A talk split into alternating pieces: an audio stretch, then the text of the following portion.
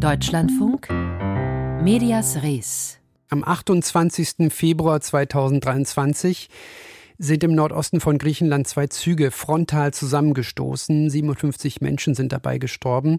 Gestern wurde dieser Menschen und ihrer Angehörigen gedacht, natürlich auch verbunden mit der nachdrücklichen Frage, was der Staat tun kann und muss, um solche Katastrophen in Zukunft zu vermeiden. Denn die Ursachen für den Zusammenstoß sind längst geklärt und nein, sie haben nichts mit einer schicksalshaften Fügung zu tun, auch wenn Medien das in ihrer Wortwahl immer wieder gern nahelegen. Stefan Fries übernimmt.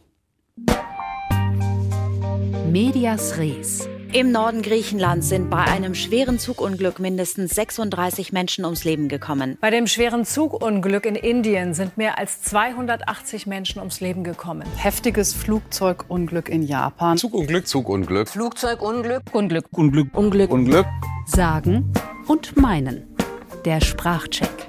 Wenn es große Unfälle gibt, etwa von Zügen oder Flugzeugen, sprechen Medien oft von Unglück. Das ist nicht falsch, denn für Betroffene und Angehörige von Verstorbenen und Verletzten bedeutet so etwas immer Unglück. Der Begriff suggeriert aber auch, dass es sich um ein schicksalhaftes Ereignis handelt, um etwas, das man nicht verhindern konnte. Das aber ist in vielen Fällen falsch.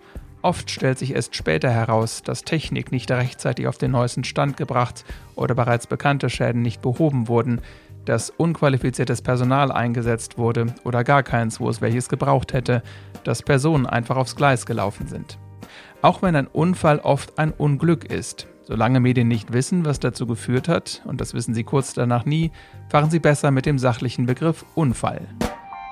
Sagen und meinen. Der Sprachcheck bei Medias Res.